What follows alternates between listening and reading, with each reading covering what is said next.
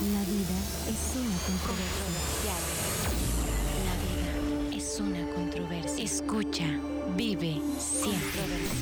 Hola a todos y bienvenidos a Controversialex el podcast. Controversialex el podcast. El año 2020 fue un año de renovación y cambio. La vida es un proceso de construcción y los esfuerzos de hoy generan los resultados del mañana. Mi proceso de renovación y cambio me indica que la salud física, mental y financiera pueden hacer cambios trascendentales en la vida. Soy Alex Luciano, una persona que investiga y no deja de aprender. Soy quien piensa que no hay verdades absolutas Y ni el más sabio tiene todas las respuestas. Conocer poco hace fácil encajar cualquier idea que conozcamos en un diseño coherente y todo mundo tiene algo que contar. Tiene algo que contar. Una buena historia viene acompañada de vivencias. Las experiencias de vida van moldeando nuestra realidad y nos van dotando de historias únicas en su tipo. Acompáñame a descubrir cómo las personas que nos rodean dan solución a la vida mientras armamos la Controversialex. Controversialex. Comenzamos. ¿Qué tal amigos? Y bienvenidos a la segunda temporada de Controversialex, el podcast Amor o Pasión. Continuamos con nuestro World Tour y ahora nos encontramos en la Ciudad de México, en el departamento de una buena amiga, Socorro Alicia Jurado Madrid. Gracias por prestarnos sus instalaciones para grabar aquí y vamos a tocar un tema muy emocionante para mí, donde podemos ayudar a redescubrir todas nuestras raíces, la arqueología, con una persona increíble que admiro muchísimo. Ella es investigadora del Instituto Nacional de Antropología e Historia, licenciada, maestra y doctora en arqueología por la Escuela Nacional de Antropología e Historia, perito en arqueología forense, docente de la Escuela Nacional de Antropología e Historia. Ha realizado múltiples investigaciones en Latinoamérica, autora de dos libros. Sus líneas de investigación giran en torno a derechos culturales, pueblos originarios, procesos políticos, reivindicaciones indígenas y patrimonio arqueológico. Una mujer honesta, aventurera, servicial, defensora de nuestras raíces. Con ustedes, un aplauso para recibir aquí en Controversial Excel Podcast a Lidia Rodríguez. Un aplauso, por favor. Lidia, muy sonriente estás aquí esta noche. Y nosotros también es un gusto estar aquí en la Ciudad de México, aquí platicando contigo.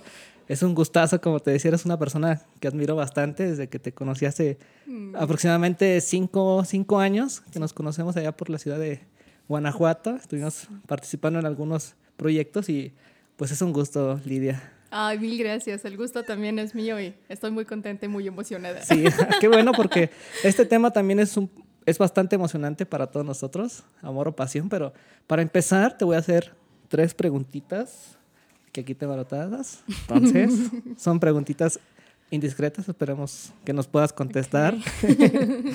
Lo primero y la primera pregunta es, ¿eres creyente o practicas alguna religión? No, ninguna. Ok, de esa pregunta nos va a llevar a otra. Entonces, ¿en qué crees? Creo que aprendí a creer en la humanidad. Ajá. Y sí, desde ya, pues no sé, por lo menos de- desde mis 15, 16 años, eh, tengo esa convicción de, de creer que, que lo bueno se puede gestar eh, desde lo humano, eh, desde esos sentimientos pues como más genuinos, más íntimos. Em, pero que por supuesto se puede respetar alguna otra expresión de, de- Creencia de también. creencia, por supuesto. ¿Y, y hay dentro de ti algo en lo que no creas que te gustaría creer? No, también me de repente me ha abierto sí, a probar. a probar algunas cosas. Sí, creo que eh, la, la misma materia de, de lo que trabajo en arqueología y en antropología, de repente te hace darte cuenta que esa diversidad histórica y cultural Claro. también implica el creer. El creer muchas cosas también. Claro, y, y el que por alguna, por alguna u otra forma, eh, pues la humanidad te recuerda que, que siempre tienes que estar abierto, abierta a a nuevas que- cosas, nuevas experiencias también. Bueno, la siguiente pregunta que te tenemos es, ¿qué es lo más conmovedor que has presenciado en la vida? Wow. Hoy. ay, creo que tendría algunas cosas, pero.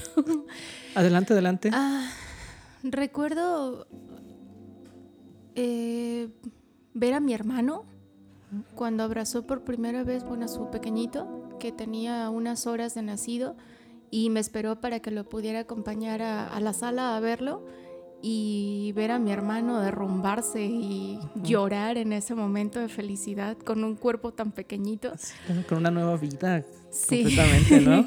y sabiendo que ahora le toca estar a cargo de, de esa, Ajá, de esa nueva de formar persona. esa- también esa nueva persona, de educarla, de acompañarla. Totalmente, o sea, el, el- el que sabes que tienes ahí tres kilos de peso que significa una vida Una que, vida completa. sí. que es tu responsabilidad formarla en su momento y ya que después tienes que acostumbrarte que, a que lo tienes que soltar, pensar como y ver como eso en la, en la cara de mi hermano, creo que fue una de las cosas que, que me impactó mucho. Recuerdo también en el contexto del sismo de 2017, eh, duramos eh, las dos semanas este, quienes estuvimos ahí em, apoyando en, en labores eh, sí, de en la zona rescate, cero. salvamento. Ajá. Y en la ya había pasado, habían pasado 10 días del sismo. Eh, yo estaba en el multifamiliar Tlalpan y ahí eh, la última, el último ser que salió con vida fue un perrito eh, de raza pequeña que pues por lo mismo que era tan pequeñito pudo sobrevivir 10 Sí, días sí, sí. sin agua y sin comida. Eh, y lo rescataron el equipo japonés Ujú. y esa vez todo mundo lloramos Ah, qué bonito. porque fue lo, fue lo último que pudimos tener con vida luego de todo un edificio derrumbado. Creo que han sido las cosas más conmovedoras. Sí, muy bien, Lidia. Y ahora cuéntanos un poquito de ti. Ok. ¿Quién- eh, para empezar, eh, la audiencia entienda o, que también te conozca quién es, quién es Lidia, para empezar. Ay. bueno, pues eh, creo que es la mujer que más amo. Eh, es una tipa que me cae bien, Claro. con la que me divierto mucho y creo que hablando un poco así como si pensara como hablar de otra persona, pero refiriéndome, este, creo que es una persona que me cae bien porque se apasiona mucho por, por la investigación, eh, por, por sus amistades, por su familia. Eso. ¿Tú tienes recuerdos de chiquita? ¿A qué te querías dedicar cuando tenías 7, 8 años? De pequeñita. Uy. Sí, de pequeñita vamos a, a, a transportarnos en una máquina del tiempo y vamos a regresar algunos años. Sí. Entonces, ¿qué pensabas, qué sentías en esos, en esos momentos que recuerdes? Uy, yo creo que la plática más, más formal que he tenido con mi papá fue como a los seis años.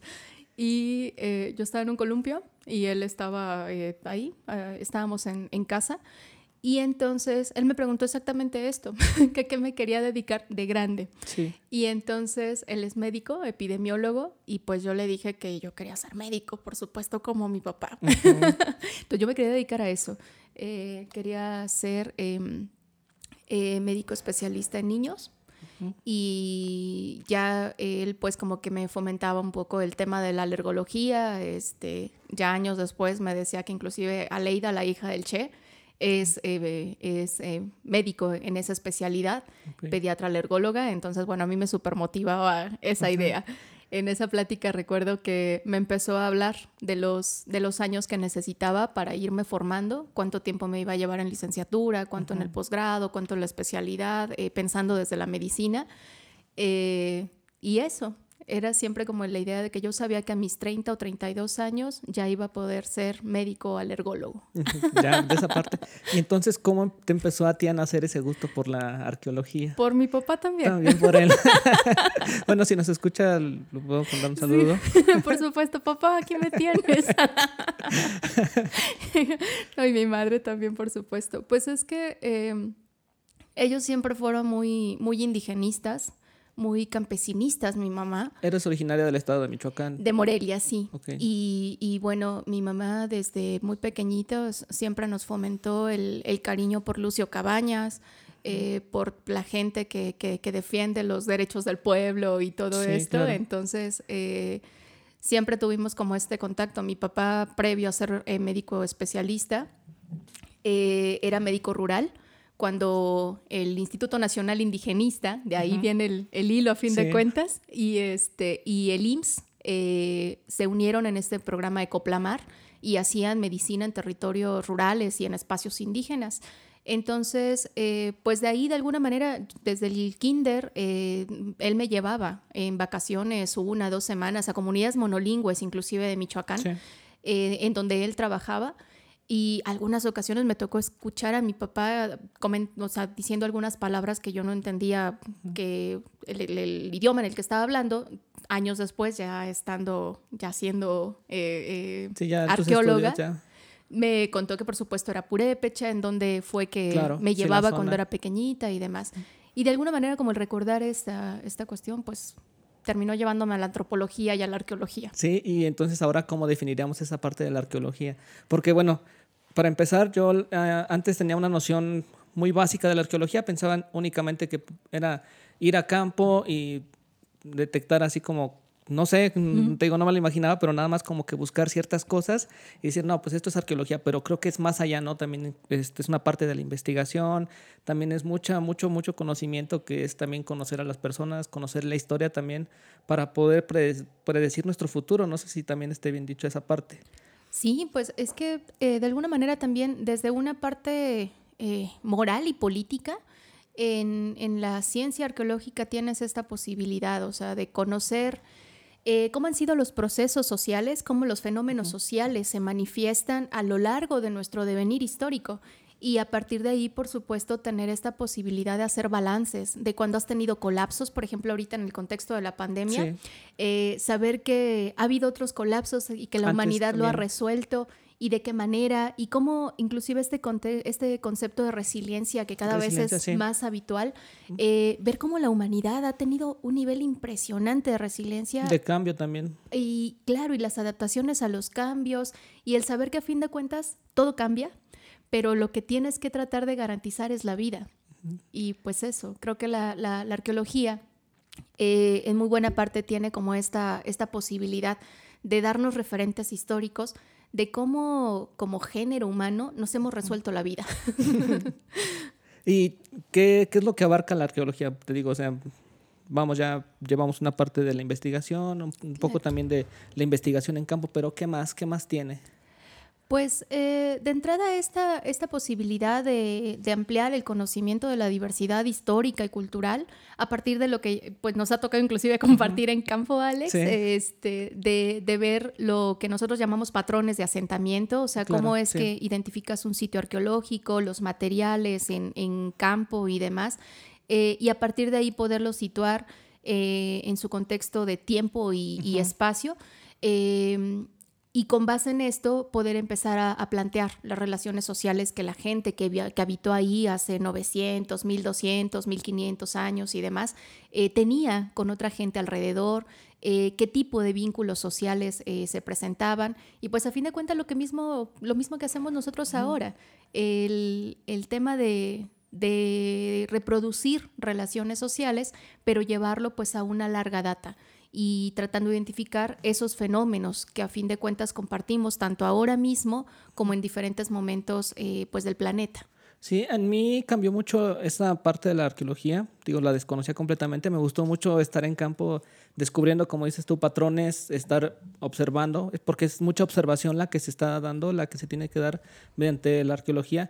Y me, da- me di cuenta que ahora, pues a muchos lados que voy en cerros este, Sí. que no tienen población, pues voy muy fijado en el piso, ¿no? Porque pueden haber algunos restos, algunos indicios, Claro. como tú lo comentabas, y, y ya ahora yo también ese conocimiento que sé lo voy transmitiendo también a algunos compañeros. Les voy a decir, mira, este es Tepalcate, este tiene esta forma, este se puede predecir que es de aquella época por la el barro muy burdo, Claro. por, este, por los colores, colores blancos, negros, rojos, que se veían en la cerámica que usaban en ese entonces. Entonces también es muy divertido porque, y muy impresionante para mí porque es también descubrir cómo vivíamos antes. ¿Nos puedes también abundar un poquito de esa parte de cómo vivíamos antes? Sí, pues es que es una cuestión así tan linda de que de repente te puedes preguntar, bueno, ¿y a dónde iban al baño, por ejemplo? ¿no? Ah, claro. O cómo las mujeres O se cómo resolvían comían los también, ¿no? Porque también es Claro. ahorita pues con las aplicaciones, claro, la comida llega aquí, ya llega preparada, pero antes ¿qué pasaba? Claro, y en momentos de colapsos, porque también los hubo, por supuesto, eh, pues ¿cómo, cómo resolvías eso? O sea, algo tan básico como alimentarte, dormir, eh, cómo construías las casas. Y lo que es cierto es de que aunque hay patrones, pensando por ejemplo en Mesoamérica, hay patrones de construcción para los espacios, las unidades Unidades domésticas. habitacionales. Las unidades habitacionales. Ay, sí, yo. Guau. pero, pero a fin de cuentas, si salimos un poco, por ejemplo, del terreno mesoamericano, o inclusive dependiendo del espacio en donde estés, en, en zonas de sierra, vamos a encontrar eso, que los muros, igual que ahora, los muros tienen que ser más anchos, más cálidos para retener pues, el, el calor de- del día, por supuesto, lo poco que te llega de rayos de sol, mientras que en espacios más de costa eh, o de valle, las, eh, las paredes suelen ser más largas, más ligeras. Eh, a, a fin de cuentas, esta forma que podemos ver ahora mismo de cómo resolvemos nuestros espacios en donde habitamos, eh, también tienen una explicación que va acorde al territorio y al terreno donde están Qué, qué situados. bueno que lo preguntaste porque ya me entró la duda cómo iban al baño entonces. Bueno, en Teotihuacán, por ejemplo, eh, también en área maya, en algunos lugares, en Palenque, en Toniná, recuerdo bien, eh, se ha identificado en espacios, porque por supuesto son casas prehispánicas, pero algunas son de la gente más fifí que otra, por supuesto. Entonces, esa gente en Teotihuacán, por ejemplo, en los barrios eh, cercanos a la calzada de los muertos, eh, sí tienen identificado espacios de drenaje, en donde corría el agua y donde posiblemente estaban colocadas con materiales perecederos, eh, Claro. pues estas cistas para poder ir al baño. Qué interesante. Fíjate que también hice una pequeña investigación y hay una palabra que has dicho tú, ya la, nos la dijiste hace rato, que tiene algo mucho que ver con lo que está pasando actualmente y es la palabra diversidad. ¿Qué nos puedes decir de eso? Porque antes éramos un pueblo, como tú lo has dicho, muy diverso, ¿no? Y ahora, ¿cómo lo podemos pasar a nuestro entonces? Claro. Bueno, por ejemplo, desde el periodo prehispánico eh, se ha tratado de hacer algo, eh, una de las metodologías desde la lingüística se ha llamado glotocronología y que ha permitido ver cómo las lenguas se han diversificado, pero también pues va de vuelta el ejercicio, ¿no? Puedes ver cómo a partir de, de- de toda esta eh, eh, playa de, de- de ramas y de variantes lingüísticas puedes llegar a un tronco. Y entonces la glotocronología hace eso. Ha habido una, un, un rastreo de que por lo menos en periodos eh, prehispánicos eh, podían identificarse sin mayor problema más sus variantes, un aproximado de 580, 620 pueblos, Pueblos. en diferentes momentos de, de periodos prehispánicos que habitaron territorio mesoamericano. Eso, por supuesto, si lo llevas a territorios andinos, eh, eh, Claro. mundo, mundo árabe, eh, inclusive, bueno, Europa también, que de repente es como tiende como a homogeneizarse un poco más, pero a pesar de ello, eh, esas expresiones eh, culturales de cómo nos resolvemos la vida y por supuesto la lengua como una manifestación de cómo nos resolvemos la vida, como un medio de comunicación eh, social, eh, nos habla de esas diversidades. Ahora mismo, aunque oficialmente tenemos 68 lenguas eh, indígenas en territorio nacional, eh, se sabe que las variantes de esas lenguas da un aproximado de 480 también. Eh, entonces, bueno, pues esa, esa forma de, de resolvernos, de ser tan diversos, de comunicarnos, eh, de manifestar las, eh, los sentimientos, las emociones, pues siempre han estado presentes de una Sí. manera sumamente diversa. Siempre estábamos aquí. Exacto. ¿Por qué actualmente no somos tan conscientes de nuestras raíces? ¿Y por qué también en ocasiones vemos el trabajo extranjero como mejor que el de nosotros? Pues mira que no es un fenómeno solamente que pasa en México. O sea, en México le llamamos malinchismo, pero pues en realidad tiene que ver con estos, eh, con estos mismos procesos de colonización.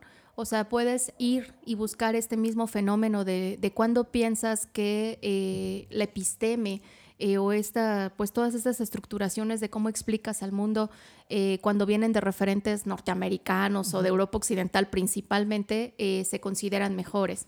Pero en realidad, pues esta, esta forma tiene que ver con, con, lo que se ha combatido inclusive desde las teorías políticas, las teorías sociales, hablando de descolonización o de decolonización desde un contexto latinoamericano. Eh, pero tiene que ver con eso, estos procesos de colonización que no se han podido desarraigar. Y eh, por supuesto, eh, esto nos lleva a, a plantear la existencia em, que cada vez se hace más palpable en los espacios públicos de manifestar que, que- que, pues estamos en oposición del racismo y del clasismo. Em, este mismo proceso de seguir pensando que aquellos referentes son, eh, son mejores para el conocimiento de, de todo, en realidad, eh, tiene todavía esa carga, una carga muy colonial, muy clasista y, eh, y- y de mucho racismo implícito.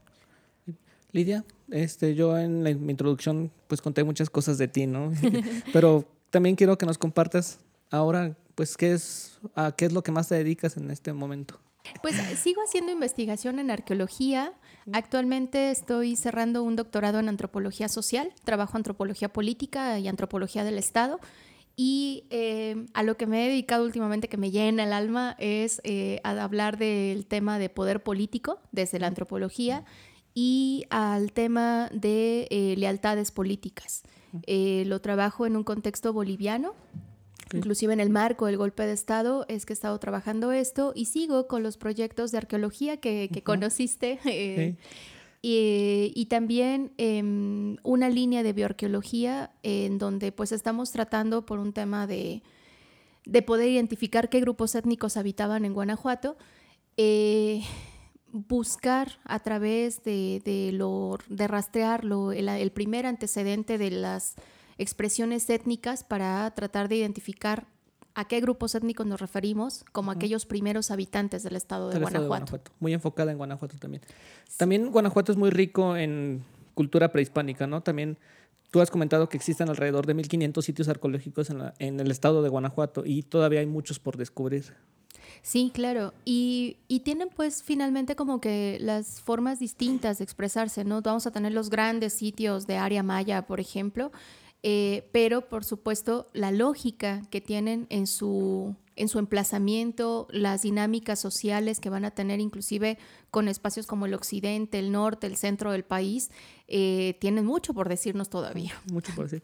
Lidia, te vamos a invitar otro poquito de vino Bueno, porque lo que sigue necesita vino. necesitamos mucho vino. bueno. Mil gracias. ¿Cómo te sientes? ¿Estás súper? Sí, te notas muy Súper bien. Muy sonriente. Muchas gracias. Creo que ha sido la más sonriente de Sí. Sí. ¿Es sonrisa o es de nervios también? Pues es lo, es lo que te iba a decir. A veces sonrío por nervios. Muy No, bien. pero en este momento estoy muy a gusto, de verdad. Ah, qué bueno. Muchas gracias. Porque aquí pues vamos a seguir todavía. Ok. Lidia, uno de, las, de los motivos por los cuales yo te invité aquí a nuestro podcast es porque desde el momento en que te conocí, yo te conocí como muy, muy apasionada. Este, muchas de las pláticas que tuvimos pues en el camino a, a los sitios a donde íbamos, me ibas platicando y íbamos haciendo este ejercicio también como, como en ese entonces. Y yo te veía en ti una persona pues muy apasionada. Entonces, esta segunda temporada de Controversialex tiene que ver con eso. Y primero vamos a empezar a desmenuzar estas partes y queremos conocer de ti, saber de ti. Para ti, ¿qué es el amor? Ah, bueno. eh, yo creo que rebasando el tema de parejas. Claro, porque automáticamente siempre que escuchamos amor, relacionamos automáticamente con, con, la, con la pareja, el amor romántico. Exacto. Rebasando ese nivel de, de amor romántico, pues creo que el amor es eh, un sentimiento que, que expresamos no solamente los humanos, pero eh, volviendo a, lo humano, me parece que es un sentimiento que te da paz, que te llena de ternura, eh, que te produce el querer cuidar y el querer que te cuiden, el querer proteger eh, y pues el querer garantizarte que eso se mantenga contigo porque te hace bien. También dentro de lo que tú has estudiado, investigado, ¿qué dice la historia del amor? Te puedo contar de un contexto que me llena el alma y la vez que me tocó conocerlo, me pasé como cinco horas enfrente de él. A ver, cuéntanos Es un poquito. en, el, en el norte de Italia, en un lugar que se llama Mantua. eh, en 2009 hicieron una excavación porque iban a hacer un centro comercial eh, y entonces iba a ser un estacionamiento subterráneo. Y en eso, en ese contexto, en un salvamento, encontraron a una pareja eh, abrazada, un chico y una chica como de entre 19 die- eh, y 21 años, 17, 19 o 21 años. Em, y eh, pues se les llamó, además es el norte de Italia, o sea, Romeo y Sí, Julieta, claro. y que lo traen a flor de piel, entonces les llega una persona de eh, 3.000 años antes de Cristo, Wow. que, uy, o sea, fue una cosa de que dije, una de las cosas que tengo que ver es, e- e- es a ellos. Entonces les llaman así los amantes de Mantua, de Mantua y eh, pues a fin de cuentas tienes estas posibilidades de ver cómo desde periodos súper antiguos la humanidad expresa el amor también y cómo ese amor se perpetúa. Inclusive hay una canción bellísima de Pedro Guerra que le hizo un homenaje a ellos, que se llama Cinco Mil Años. Eh, Y pues ahí te das cuenta, a fin de cuentas, que la arqueología y estos sentimientos de amor, eh, de amor romántico, de amor fraterno, de amor hacia los animales, hacia tu familia, hacia tus amigos, está ahí presente, te da calma y, y te hace bien. Y ahora vamos a pasar a otra parte, la pasión. Para ti, ¿qué es la pasión? Pues creo que es como ese, ese amor recargado. Al amor le ponemos más revoluciones. Exacto, revolucionado. y te, te- es el que de plano te hace pararte, te hace correr, eh, te, te- te llena de, de energía y, y te puede hacer inclusive una persona arrebatada. Eh, Arrebatador. Sí, sí, te, te vuelca. Literal, la pasión te puede hacer una revolución en el cuerpo y puede hacer revoluciones también.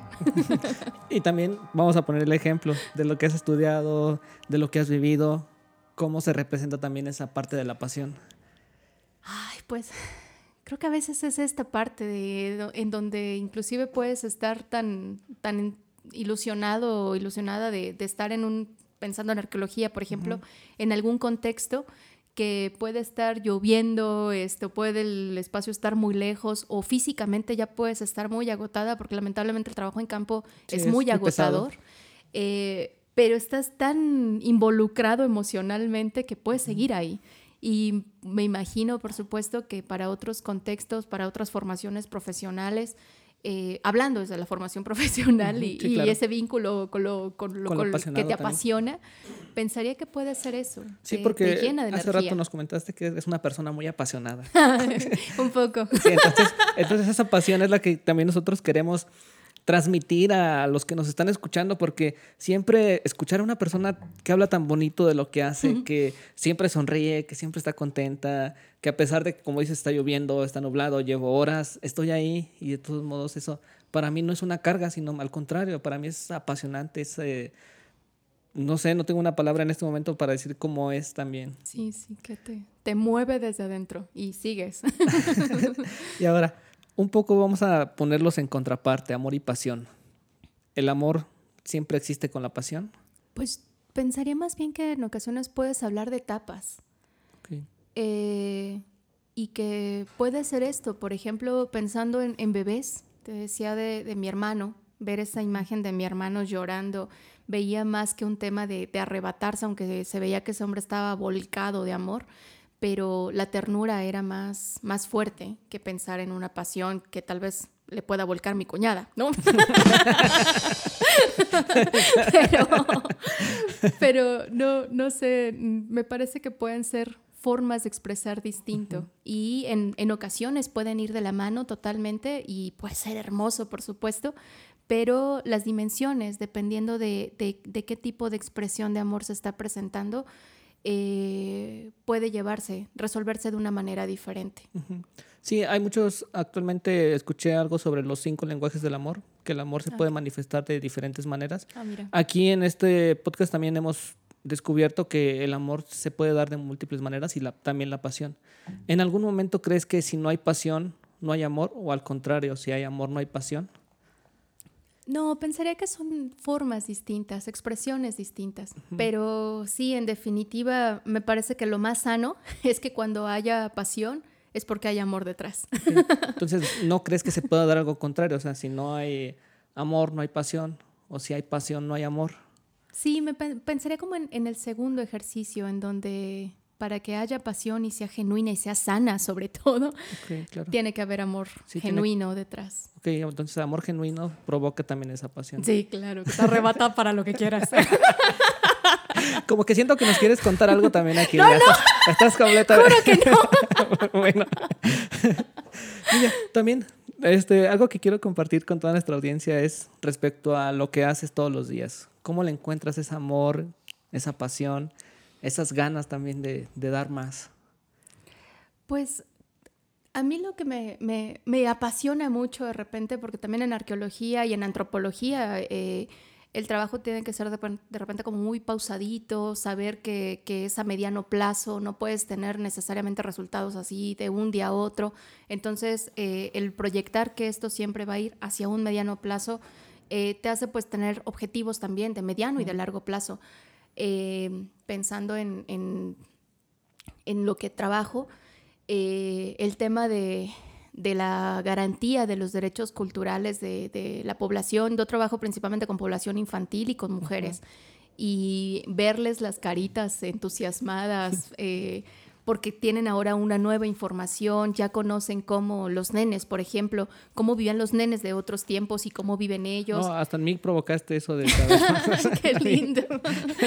Ver esta parte de decir, es que todos todos, todas tenemos derecho a conocer nuestra historia y a nosotros nos corresponde eh, esa parte de la labor del garantizarle los derechos culturales a la población. Y creo que eso es lo que me súper apasiona. Inclusive cuando ya dices, basta, un fin de semana, por favor, eh, recu recuerdas esa parte así de, vale, vamos por eso. En cuanto a salvamentos arqueológicos, ¿cuál ha sido lo que te ha impresionado más a ti? Recuerdo dos. Uno en en, una, eh, en un contexto, la Sierra Gorda de Querétaro, que estábamos trabajando con una chica, las dos teníamos 19 años, y estábamos en la plataforma del sitio eh, de Tancama, que está abierto ahora al público y demás, pero allí eh, depositaron a una chica en ofrenda con un collar y una pulserita con oro laminado.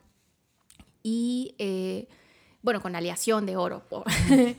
Pero eh, cuando empezamos a, identificar, vimos más o menos la edad que tenía la chica, como que a las dos nos impresionó saber que era una chica de nuestra edad, pero que había sí. sido depositada ahí más o menos como para 400 después de Cristo. Entonces, como el volver a encontrarnos en reunión de chicas, claro. fue súper impactó un montón. y luego, en, ya en Guanajuato, recuerdo uno de los contextos, eh, los contextos funerarios siempre me, me, me, apasionan, me llenan el alma, porque pues ahí tienes la expresión más genuina de lo humano eh, de otro momento histórico. Antes Pero, de pasar a eso, sí. ¿cómo en cuestión de esa parte de eh, sepultura? si estoy hablando bien esa palabra, ¿cómo enterraban a sus, a sus personas los, nuestros antepasados? Pues es que tenían como diferentes formas, pero era muy habitual y sobre todo, por ejemplo, en estos contextos mesoamericanos no de tan... De, de, de tanta magnitud. Sí, de tanta eh, este, arquitectura monumental. Exacto. Eh, formaciones sociales no, de, no clasistas o no estatales, eh, los espacios domésticos se usaban para depositar a sus muertos. Entonces era habitual que tú estuvieras en la cocina, pero tu abuelita estaba abajo. metro y medio abajo de ti y tú estabas cocinando. Entonces, saber, pues, hablando de identidad, esa, esa carga histórica desde los espacios eh, domésticos era súper fuerte. Uh -huh. eh, y de esa manera, y pensando precisamente con el segundo contexto que te, comenta, que te iba a comentar, sí. va precisamente en un espacio doméstico en el municipio de Apaseo, okay. eh, que era impresionante porque estamos acostumbrados a que la gente está depositada, o generalmente las mujeres en las áreas de cocina y los hombres en los espacios en donde se duerme.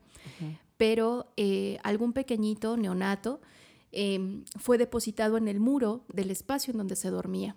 Entonces, okay. inclusive le pusieron una vasijita al lado de su cabecita para acompañarlo como ofrenda, pero ver eso, que, que la gente cuando su pequeñito eh, muere, eh, así recién nacido, eh, lo depositaron ahí, hicieron un espacio en el muro para tenerlo muy cerca y creo que esa es una de las cosas también que, que fue muy impactante ver uh -huh. cómo expreso para poder hacer el depósito de, del, del, nene, eh, lo, lo, dejaron ahí, en un espacio en donde seguramente los papás dormían y podían estar cerca de él. Sí.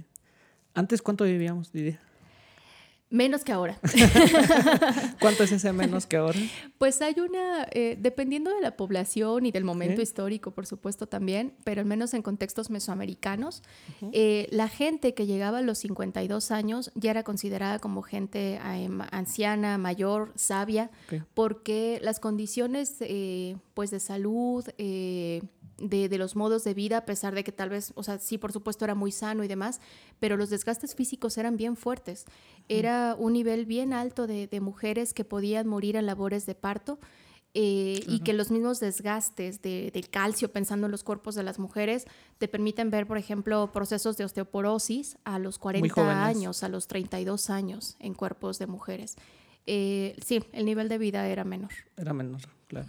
Es muy importante también conocer todo esto porque esto a mí cuando lo escuché la primera vez, a mí me, me maravilló porque me abrió un mundo completo de cosas nuevas que me gustaron, fui aprendiendo y pues ahora sí que también con tus pláticas, conociendo a Israel, el Claro. arqueólogo también que nos acompañó, Sí. empecé a conocer más sobre la arqueología, a conocer más sobre nuestras raíces, conocer más sobre nuestras formas de cómo convivíamos, porque sí, este, específicamente en la zona de Guanajuato pensamos que no hay nada de, pues, que antes prácticamente vivían ahí pueblos nómadas, chichimecas, que nada más pasaban por ahí, ¿no? Pero sí había culturas asentadas en toda la parte de Guanajuato.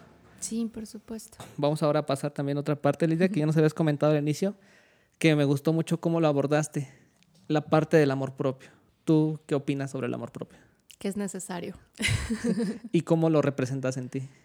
Pues eh, trato de mantenerme con, con amores alrededor. Eh, ahorita, por ejemplo, vivo con mi perrito y yo sé que él me ama mucho y yo lo amo Claro. mucho a él. Eh, igual, la, la cuestión que te decía del, del querer cuidar, del querer que te cuiden, eh, de- del, del querer o del saber que, que algo o alguien o alguien te hacen bien y querer hacerles bien también, me parece que es parte del amor propio. El cuidar tus relaciones sociales, con quienes estableces tus relaciones de afecto, eh, es parte del amor propio. Reafirmar. relaciones sociales. Eso es una, también una palabra muy importante, ¿no? También cuidar nuestro núcleo cercano. Muchas veces también lo descuidamos, descuidamos a nuestra familia, que es nuestro primer, primer núcleo, nuestro primer círculo, Claro. con los que deberíamos estar también con ellos en contacto con mucho afecto, con mucho amor. Tú también, ¿cómo lo haces? También visitas a tu familia, las procuras bastante. Pues digamos que en realidad también a veces por las distancias, lo que sí hacemos más bien es todo el día estar en el WhatsApp y mandando los memes y cosas así. Mi mamá es una tipa muy divertida, entonces... Ella es la que te manda todos los este, mensajes de buenos días con el violín. Exacto, es la clásica de, de los Santa Claus con así hinchones y... sí, es una mujer súper divertida. Entonces, mis hermanos igual son unas personas muy, muy tiernas en su trato. Eh, y sí, en general, la, la relación, eh, aunque no necesariamente sea de cercanía física, porque pues los mismos espacios y horarios de todos nos, no, no muchas veces nos permite estar como tan cerca físicamente, pero emocionalmente sí tratamos de estar cerca. Y espiritualmente también. Sí, claro, y cuidarnos también en esa, en esa parte, el saber cómo estás, qué estás pasando, cómo lo estás viviendo. Sí, Lidia, te voy a hacer una- un cuestionamiento que en lo particular a mí se me hizo muy impresionante. Este, yo lo detecté también pues en algunas ocasiones de mi vida que yo le llamo eh, la monotonía del trabajo o la adicción al trabajo. Y yo las veo de esta manera, o sea, como la monotonía es prácticamente cuando vas a la oficina y dices, "Bueno, ya quiero que sea viernes para salir. y en cambio la otra contraparte es cuando das más, ¿no? O sea, no vas a comer, no pides vacaciones, este, y sigues ahí en el trabajo y te habla tu familia, una fiesta, no, también que no estoy disponible, estoy aquí en, en el trabajo. ¿Te ha pasado a ti en alguna ocasión? Sí, sí, sí, mucho, mucho tiempo. Creo que sí, de repente en el trabajo puedes tener, pues como que esto, estos arrebatos, eh, que también es una cuestión del, del tratar de identificar por qué razones que estás canalizando tanto de tu esfuerzo, de tu, eh, de tu tiempo a, a ese espacio, que puede ser precisamente por un tema de pasión o porque en ocasiones estás tratando de hacerle, de no hacerle frente a alguna cuestión emocional, porque también pasa. Claro. Eh, pero sí, por supuesto. ¿Y en ti cómo has detectado y cómo, has, cómo se ha producido ese cambio? ¿O no, no has detectado todavía y sigues ahí? Ah, sí, claro. Puedo reconocer que soy una tipa muy, muy, muy adicta al trabajo y siempre ando diciendo que sí a todo. Pero, pero eh, creo que en esta parte, el tratar de, del reconocerte emocionalmente, inclusive, eh, pues te comentaban en el contexto de la pandemia, creo que una, una parte muy buena que, que nos sirvió fue esto, el escucharnos, el tener el tiempo para poder escucharte, el, el poder poner, poder nombrar los sentimientos, la forma en cómo estás viviendo un, un contexto de pandemia y llevarlo al resto de los, de los espacios de tu vida habitual. Eh, creo que me ha servido también para reconocer los momentos en que sí es como una cuestión del querer est- invo- eh, estar involucrada de tiempo completo en el trabajo, pero encontrándole un cauce, un un proyecto a mediano plazo, claro. Eh, y cuando sabes que definitivamente estás, porque estás tratando de, de hacerle, de, de evitar hacerle frente a alguna cuestión que tal vez no está tan bien equilibrada emocionalmente. Por supuesto que nos pasa. Muy bien, lo acabas de tocar ahorita.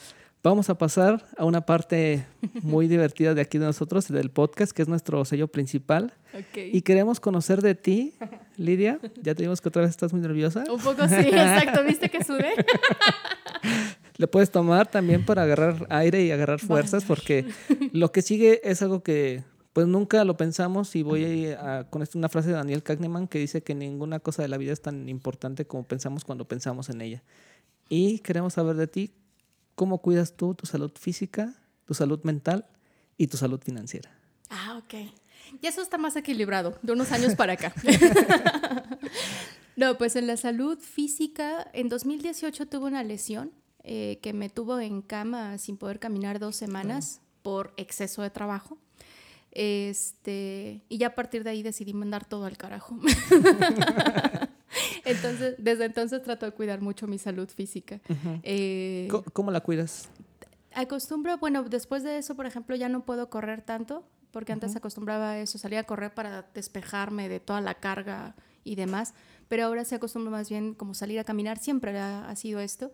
Entonces, salir a caminar, hay un bosque cerca de mi casa, entonces es como esto, los fines de semana salir ahí, este, ver, ver árboles, eh, también igual cuidar mi, mi alimentación de repente, aunque parezco bote de basura, me como todo lo que me pongan enfrente de, de comida y demás. Pero eso, el Pero te ves muy menos- bien. Sí, por, por lo menos, no sé, de repente equilibrar un poquito como verduritas, frutas, este, eh, lácteos, porque también tengo problemas estomacales Mm. bien fuertes, entonces toca cuidar eso. Sí. Después de los 30 ya te tienes que cuidar mucho Oh, más. sí, casi a los 40 te tienes que cuidar más todavía. Salud física también. ¿Duermes bien? Sí, También. ¿A qué hora te duermes? a las 10 de la noche ya estoy durmiendo. Híjole. Exacto. no se nos vaya a caer aquí entonces. Es una de esas. Lidia, otra parte. Salud mental. En la mental de- también, desde ese, desde 2018 creo que fue mi, mi quiebre, mi punto de giro. Eh, desde entonces, y el sismo también me hizo darme cuenta que en cualquier momento te puedes ir eh, y que se puede ir la gente que quieres. Entonces, eh, trato de, desde entonces, como que los fines de semana tomármelos para mí, así sea para ver memes con mi perrito al lado, pero eso, el tratar de desconectarme de- del Claro. trabajo, sábados y domingos, eh, casi paso todas las tardes de los sábados y de los domingos en la cineteca, me gusta mucho, me gusta, me gusta mucho estar sola, entonces eh, es como esta, estos espacios. Disfrutas mucho esa parte de ti, la... porque también está un poco, este, actualmente se dice que está mal estar solo, ¿no? Pero también puedes conectar contigo misma, puedes aprender también mucho más de ti. Sí. y a ti sí. también eso te ha servido bastante. Sí, me lo disfruto mucho, el, el estar conmigo. ¿Vas al psicólogo, has ido a terapia alguna ocasión? Sí, por supuesto. ¿Sigues este, asistiendo? Ahora mismo retomé en abril por una cuestión de carga también eh, de trabajo. Decidí retomar. Estoy llevando mis terapias los sábados en la mañana y ha sido muy bueno. Mi terapeuta es muy ruda. ¿Sí? sí. ¿Qué, qué has aprendido actualmente? Eh, pues creo que el, el reforzamiento del nombrar, del saber nombrar las emociones, del saber Claro. escucharte eh, en estas cuestiones de, del reconocer que tengo, yo soy una persona muy tímida y, y de repente esto, cuando parece que me estoy riendo, de verdad es risa nerviosa. Pero el saber que a pesar del miedo, de tus timideces, no sé cuánto, eh, no te puedes parar. Aprender a no Claro. paralizarte y a escucharte tus ritmos y saber cómo resolver, inclusive reconociendo así eh, presencialmente, decirles, si me ves hacer esto es porque soy muy tímida. Sí, que, la- que las emociones no te controlen también. Exacto. Aprender de ellas, que también ellas se manifiestan en el cuerpo, se Claro. manifiestan también con algún dolor, con alguna sensación extraña. Y es también algo que dejamos pasar. Por lo general siempre pensamos, ay, no, no pasa nada. Claro. Es algo normal y eso nos puede repercutir en algo mucho más perjudicial para nosotros, para nuestro cuerpo, para nuestro futuro. Sí, y aprendí también, por ejemplo, de los sufis, eh, que es esta, esta forma también de expresión de, de religiosidad, de ideología árabe, que ellos dicen, solo tienes un cuerpo y solo tienes una vida. Entonces, es como, no hay nadie más para cuidar tu cuerpo, no hay nadie más para cuidar tu mente, solo estás tú. Y creo que eso me ha servido también. En alguna ocasión yo le, yo le llamé a esa parte, como lo, tú lo comentaste, yo le decía muy burdamente la máquina de hacer dinero, ¿no? Porque al final de cuentas somos nosotros y pues nosotros somos los que vamos a salir adelante también por nosotros mismos. Lidia, ahora la parte que más nos trabamos todos, ok. salud financiera. Bien. Está bien cuidadita también. ¿Nos puedes platicar también un poco de qué es lo que haces para cuidar tu salud financiera? Sí, claro. Pues eh, también aprendí de, un, de una amiga economista de también algunos años que ella decía que, por ejemplo, tenías que resolver en tercios tu economía y eso me fue bien útil. Eh, yo actualmente estoy eh, ahorrando para comprar el departamento en donde vivo. Este va bien, entonces pues bueno. eso sí me da mucho gusto. Qué bueno. me, me ilusiona mucho. Así que los sí, invitaré pronto a la casa. claro. Espero que ya se apropien. ¡Bravo! No, pues la verdad que bueno, muchas felicidades, ¿eh? Porque gracias. muchos ansiamos esa parte, ¿no? Esa parte del Claro. tener un patrimonio, de que sea de nosotros, de decir, sí, ya, venga, los invito ahora sí a mi departamento. Exacto, aquí ahora podemos hacer de todo, muchachos. ¿Qué más platicabas de los tercios? Y, ella lo que me explicaba es que igual cuando estás como en esta cuestión, eh, eh, regulándote económicamente por, por ahorrar para algún proyecto de mediano o largo plazo, eh, había que funcionar como en esto, que, lo, que un, uno de estos tercios fuera mandarlo para, para el ahorro, un tercio eh, tratar de capitalizarlo para las cosas básicas, o sea, claro, el pago de la renta, los transportes, la comida y demás. Sí, servicios básicos. Claro, y otro tercio, pues para tu disfrute, para no Claro. amarrarte las manos, porque creo que esa es una cuestión que, por ejemplo, a la generación de nuestros papás les pasaba, que de repente, pues no se daban como algún gustito. Sí. eh, Y, ahora nosotros nos damos gustos de más. Claro, exacto, y ahora es el equilibrio millennial, dicen, de, de que te de que no terminas teniendo como esto, estos equilibrios. Entonces, al menos trabajar por tercios me ha funcionado bastante bien. No, qué bueno. No, es que es también muy bonito y qué bueno, Lidia, que estás construyendo todos estos sueños y que le estás poniendo Gracias. también metas y los estás cumpliendo y pues qué mejor Sí. que después de tantos años que nos vimos ahora somos personas, pues somos en esencias muy similares, pero pues sí, seguimos cambiando y seguimos en construcción todos. Más viejos y sinceros. Muy bien, Lidia. Antes de terminar, te voy a hacer igual otra rondita de preguntas, ya para finalizar nuestro episodio. Y la primera pregunta es, ¿qué fue lo último que te hizo reír hasta que te doliera el estómago? Sí, fue el jueves, la mañana del jueves, mi perrito comiéndose una gordita, mi perro chihuahua, comiéndose una gordita que era más grande que él, una gordita queretana. y así lo para que... Sí, fue muy divertido eso. Pero si se la terminó. Eh, le ayudé. A mi parte sí le puse chile. Lidia, la que sigue, ¿qué es lo que te hace feliz?